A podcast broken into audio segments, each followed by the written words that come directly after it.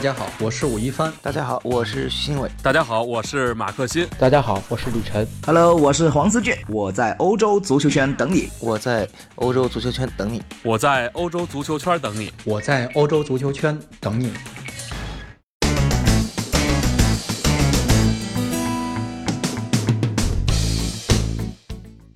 大家好，欢迎收听翻看西甲，我是武一帆。今天。咱们把已经拖了好几天的这个关于赫梅斯的话题给终结掉啊，因为没什么可说的了。呃，另外一个就是，呃，简评一下今天凌晨结束了四场有西甲球队参加的欧联杯比赛。呃，这个四个西甲球队都是打客场啊，其中，呃，塞维利亚、巴伦西亚和比利亚雷尔都是在客场战胜了对手，而这个贝蒂斯啊是在。客场绝平啊，三比三逼平了非常，呃有实力的啊雷恩，也是取得了不错的成绩。哎，这样一来，四支西甲球队很可能，哎又要齐头并进，可能出现在这个下一轮淘汰赛了。呃，看来能够阻止这个西甲球队拿欧联杯的只有西甲球队自己了。呃，我们先说一下这欧联杯这场吧，欧联杯这个话题，因为呃今天之前就有一个听众要求。哎，我点评一下巴伦西亚这两支球队啊，就是巴伦西亚、比利亚雷尔，哎，这场比赛的表现以及对他们教练的一些评价。其实你说有什么可评价的？你像比利亚雷尔是吧？卡列哈又回来了，我对他的看法没有什么特别大的改变啊。他这个呃用人还是太保守吧，他就是他的打法还是太保守了，呃，不会有什么突破性的。球队现在在困境中，但是不会有什么突破性的成绩。我开始并没有说，大家可能觉得我可能会看好路斯加西亚，因为我看好他原因是我不看好卡列哈能带队保级，因为这个他带队实在是用人迟疑，而且对战术调整没有什么特别多的心得。虽然这个人工作啊非常态度非常端正，而且非常非常努力，而且一心是为了球队啊，但是手腕实在是差一点。而路斯加西亚，呃，最大的问题是在哪儿？他操之过急啊，他这个他。的干法跟卡列哈完全是两码的事情，没等这个球队是完全适应不了他的踢法啊，大家也看到了，这个踢球太脏了，他这带队特别特别的这个粗鲁，他这个带队风格，所以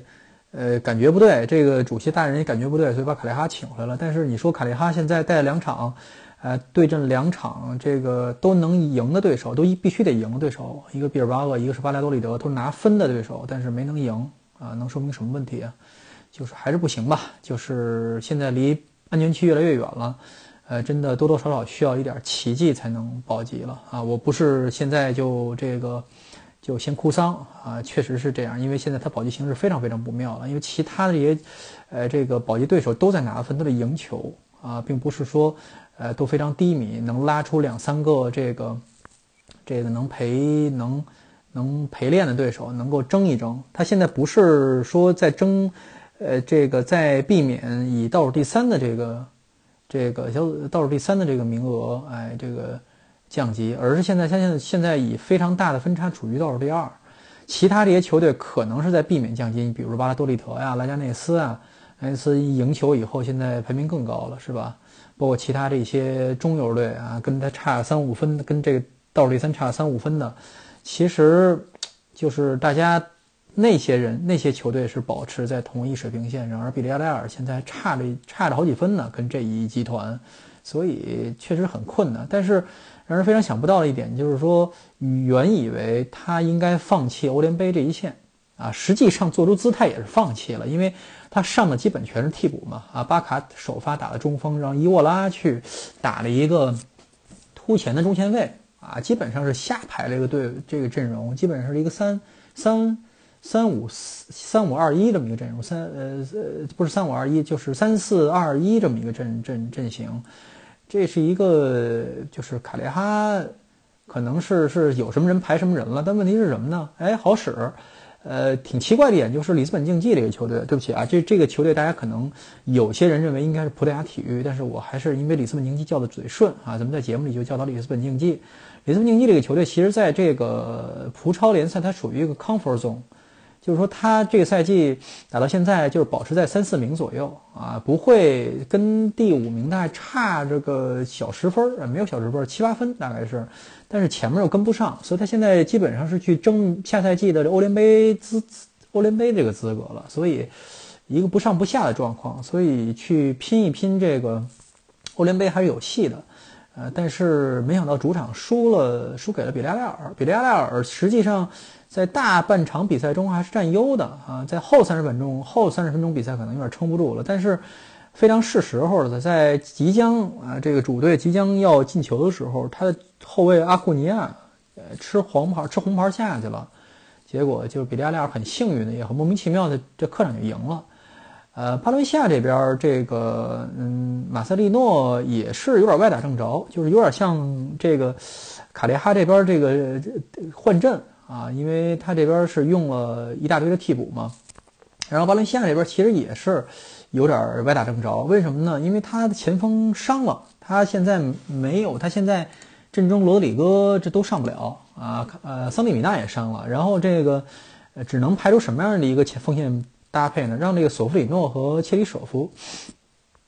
然后下半场换了格德斯，这几个人特点是什么呀？就是速度快啊，尤其是切里舍夫和索弗里诺这两个人是快马型的，踢边锋出身的，不是踢中锋。结果歪打正着，为什么呢？因为这个凯尔特人这个做主场作战，凯尔特人气势非常足，想一口吃掉这个这个巴伦西亚，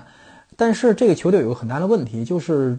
整体可能就是足球踢得还可以，尤其是力量型的，它有自己的特点。问题是细节处理太差了，他对于这个，呃，这像像西甲球队这种传跑的完全没有抵抗能力。结果上半场被切里舍夫和索维诺一个这个传一个传跑就是反越位，就就被打穿了。整个这个后防线傻眼了吧？都觉得肯定是越位了，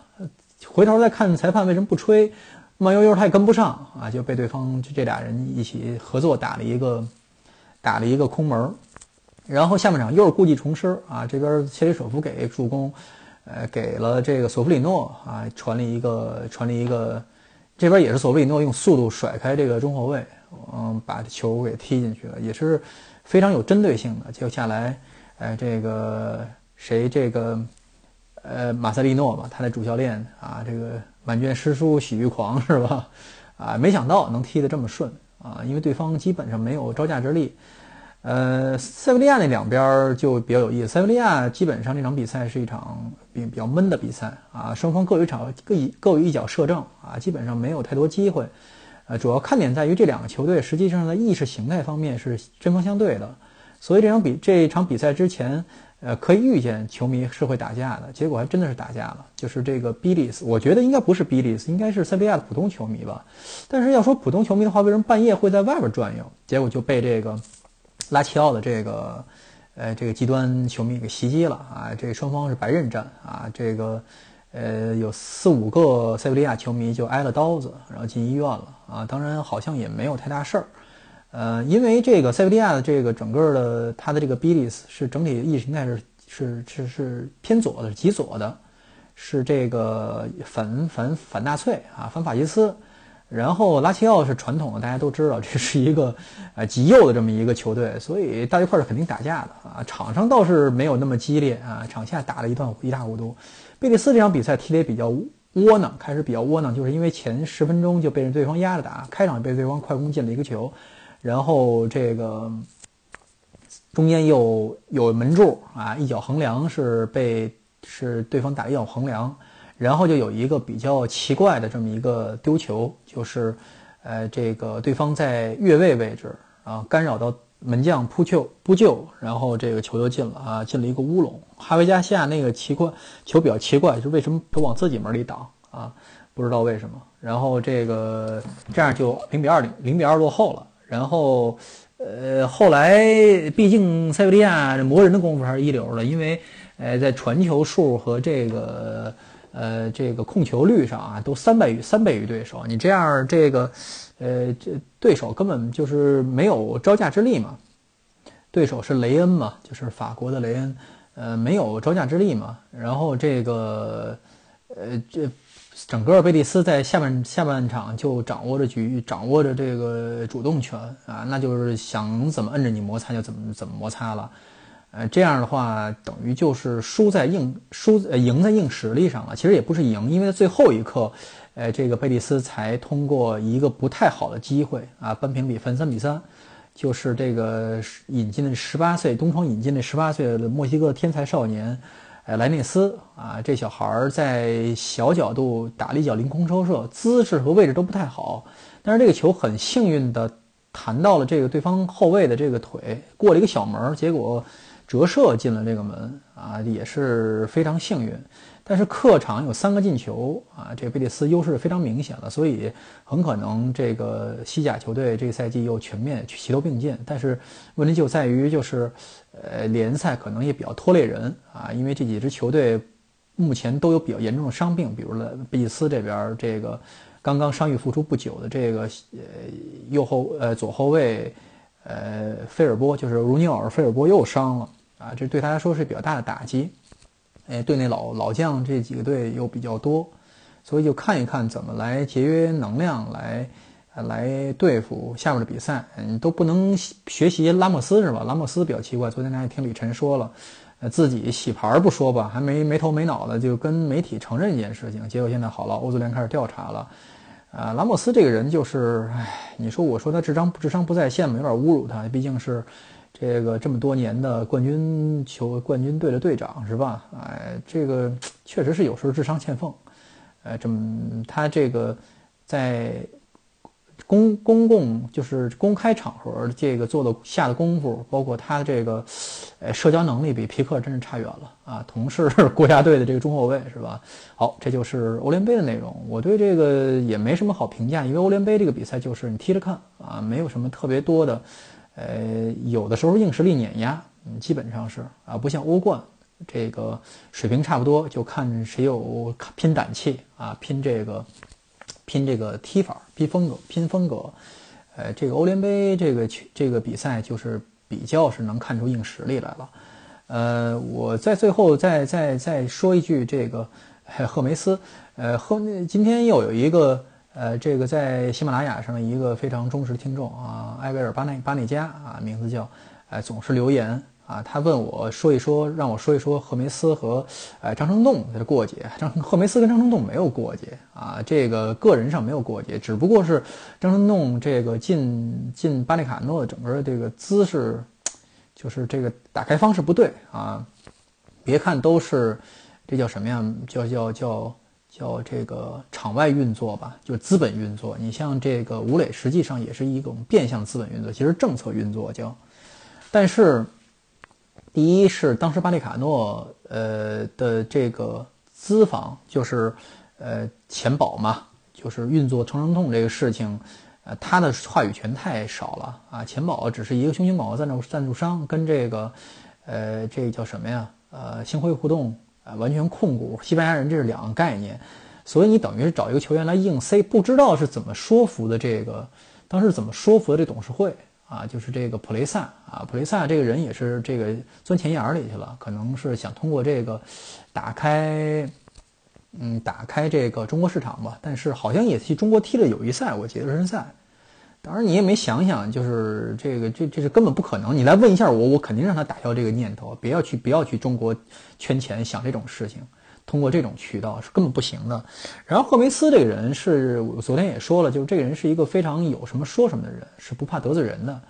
呃，这个所以上来就说，呃，经理层没知会我这个事情啊，米尼亚姆弗雷斯没知会我这个事情。当然，你你要把球员硬塞给，我我不能保证他出场啊，就这么一个道理。其实他就是这个时候就有就事办事儿，就事儿论事儿啊，就是嗯。自己有什么权利就是什么权利这么一事情了，所以更别说张成栋这个位置他还不好踢，为什么？踢右后卫的是吧？你这个位置属于一种无足轻重的位置，我什么情况下换上你啊？是吧？你不是踢前锋的，我好歹换上试试是吧？没有，就是这个位置就比较尴尬。所以他跟张成栋没有什么过节。赫梅斯这个人特别有意思的就是很少很少见到的，就像其他教练，其他教练就是有什么事儿关起门说话啊，就是不会像把什么事儿很大嘴哇哇跟这个媒体都说。但是赫梅斯这个人什么事儿都跟媒体就在公开场合说，尤其是不怕在直播面头、直播镜头面前，他在赛场上在比赛中不止一次的揪着自己本方的队员训斥啊，包括挨训的有谁呢？瓦卡索现在在这个瓦卡索在哪儿踢球？现在不记得，了，巴拉多里德吧，在在在哪一个保级队踢球啊？瓦就瓦瓦卡索瓦穆巴拉克啊，这个呃，他原来在比利亚雷尔青训营啊，这个我在青训营见过他。呃，小孩儿啊，这人是一个非常也是非常葛的一个人。还有谁？另外一个黑黑人球员，我记得，哎，总是跟赫梅斯总是会在替补席当着这个整个直播镜头的面儿跟自己球员呛呛，呃，让人觉得非常不舒服啊。这个人就这样啊。然后，呃，再说到他跟这个，哎，这个什么呀？这拉斯帕马斯，昨天我也说了，就是他为什么带队保不了级，就是，呃。他上任接手的时候，这球队已经没法收拾了，已经烂摊子了。就是他来再怎么要求，哎，球队整顿纪律啊，包括说是给留主力球员留不住了。为什么呢？就拉斯帕马斯这个球队啊，就是这事跟赫梅斯没关系了啊。拉斯帕马斯这个俱乐部是一个非常非常任性的俱乐部。我为什么说这个事情？就是有两件事儿。第一，他这个球迷就非常奇怪，他有猜在某一年，大概是离呃一一一二赛季还是一零一一赛季。啊，一一一一一二赛季还是一零一一赛季这两个赛季，呃，就是能够升级，其实是有一轮这个最后跟科尔多瓦的这个这个争第三个升级名额的这个比赛已经打到最后一分钟了，就是他主场是领先的，这个他只要保持到最后就就升级了。结果球迷三番五次的冲下看台想冲进球场，实际比赛当时没结束呢嘛，结果就是打断了比赛嘛，裁判就没法再就宣布比赛暂停了。当时是这个球队，这个包括贝莱龙在内，这个请求球迷这个回到自己的座位上，呃，不要打断比赛。结果球迷不听嘛，就是中断比赛了。然后裁判就给了一个超长补时，科尔多瓦就利用这个超长补时啊进了一个球，结果就让过去十几年间一代两代人的这个就是想重新重返西甲的这个心血一就全部付诸东流。啊，球队就瞬间就在补时被淘汰了嘛，就又踢了好几年西甲，最后才升上了西乙嘛，就是等于是好多好多大家后来看到像塔纳呀，像什么，呃这些球员，包括比埃拉呀，像这些球员都是晚了好几年又重返西甲的啊，就这是一个非常非常悲惨的一个事情，这是一件事情。另外一个事情就是球队的这个，嗯，这个拉斯帕尔马斯这个球队关于青训自己青训球员就本岛岛上球员的过度保护，就是。这些球员是一是实际上是在更衣室里是有小帮派的啊，他们这些人纪律非常不好，包括刚刚转回到呃这个是哪儿啊？是是是河北吗？呃，中超的这个塔纳从巴拉斯帕尔马斯过去，这个塔纳，呃，都是有过这个警方都有过记录的啊，包括各种各样的事情啊，寻衅滋寻衅滋事啊，在歌厅里啊。比如说有酗酒问题啊，比如说出去打架呀，哎，最轻的也是，比如说，哎，这个宿醉啊，训练中表现不好啊，那怎么办呢？是吧？这怎么办呢？你说应该该应不应该严惩呢？哎，这个当时啊，塞蒂恩啊，就现在比利斯的主帅在带队的时候，呃，这个哎，等于是挽救球队于水火嘛，因为球队第一个赛季打得非常不好，就把他请来了，然后他带队，第一个赛季打得有声有色的。大家觉得球队有个飘了，觉得自己了不起啊，又能跟巴萨掰手腕，又是怎么怎么样了？结果就开始轻视这个教练。呃，当时这个塞蒂恩想整顿纪律啊，让这个队内的一些球员去面壁，去去思过，给一些小的惩处。就因为这些小的惩处，比如说在更衣室里训话呀，或者说是隔离单独训练呀，或者说是怎么着的，就引起这小集团不满了啊，然后整体就。就跟整个董事会就就反映，跟主席就反映，主席达米雷斯这个人是一个非常非常，呃，老人政治，就是护护护犊的啊，这么一个这么一个主席，所以就等于是开始想和稀泥，后来就干脆就站在球员这边了，心说我有这帮球员，怎么着也能在西亚踢好，你教练算老几啊？于是，哎，那个赛季塞蒂恩就在哎二月份就宣布，提前宣布赛季之后就。不再在球队留留任，下赛季我肯定转会了。于于是下第二个赛季就直接去贝蒂斯了。哎，后来的情况大家也都知道了哈，没有这么好的教练带队，然后这个拉斯帕马斯啊一盘散沙啊，完全是不受控管这些这些这个呃球员啊，先是请来了这个非常这个名声非常糟糕的埃斯特兰来带队啊，然后又找自己的青训教练来顶班儿，然后又找了这个帕科赫梅斯啊，谁也管不了这支球队。帕克斯帕科赫梅斯其实入队以后还是要求球队来这个要求球队来俱乐部来整顿纪律啊。拉米雷斯也是，呃，首肯为了保级没办法忍痛让他，比如说把一些这些老球员他认为不好使老球员，比如谁埃塔米啊。啊，我就不要了，明确告诉你，我这球员我不用你啊。其实他也是小帮派里边的嘛，然后就是用一些自己的人，但是还是保不了级啊。就球队整个这个心思已经是踢不了西甲的了。那你要问说这个为什么会卖掉比托洛和这个，呃，不是比托洛，说为什么要卖掉这个罗克梅萨和这个比埃拉呢？就是罗克梅萨当然是在夏季转会的，嗯，就是。我觉得啊，我个人理解就是说，他们宁可是顺着、随着这些球员自己的意志，呃，就是惯孩子嘛，啊，孩子想去哪儿就去哪儿啊。他们不太，在某种意义角度上已经不太考虑整体利益了。比如说，呃，就是说，你看罗克梅萨也是为我们做了这么多贡献，比埃拉想去中国想赚点钱，那我们就送他去，放放他去吧，有点就这个意思，没有特别去争取让这些球员留下来。呃，所以这个球队就很奇怪啊，做出一些让人匪夷所匪夷所思的这个决定，呃，包括什么样的决定？就是这个赛季在前前若干轮，这个马诺洛比耶呃马诺洛希梅内斯，就是马努埃尔西门尼斯啊，就是以前塞维利亚的一种这个教练球员教练，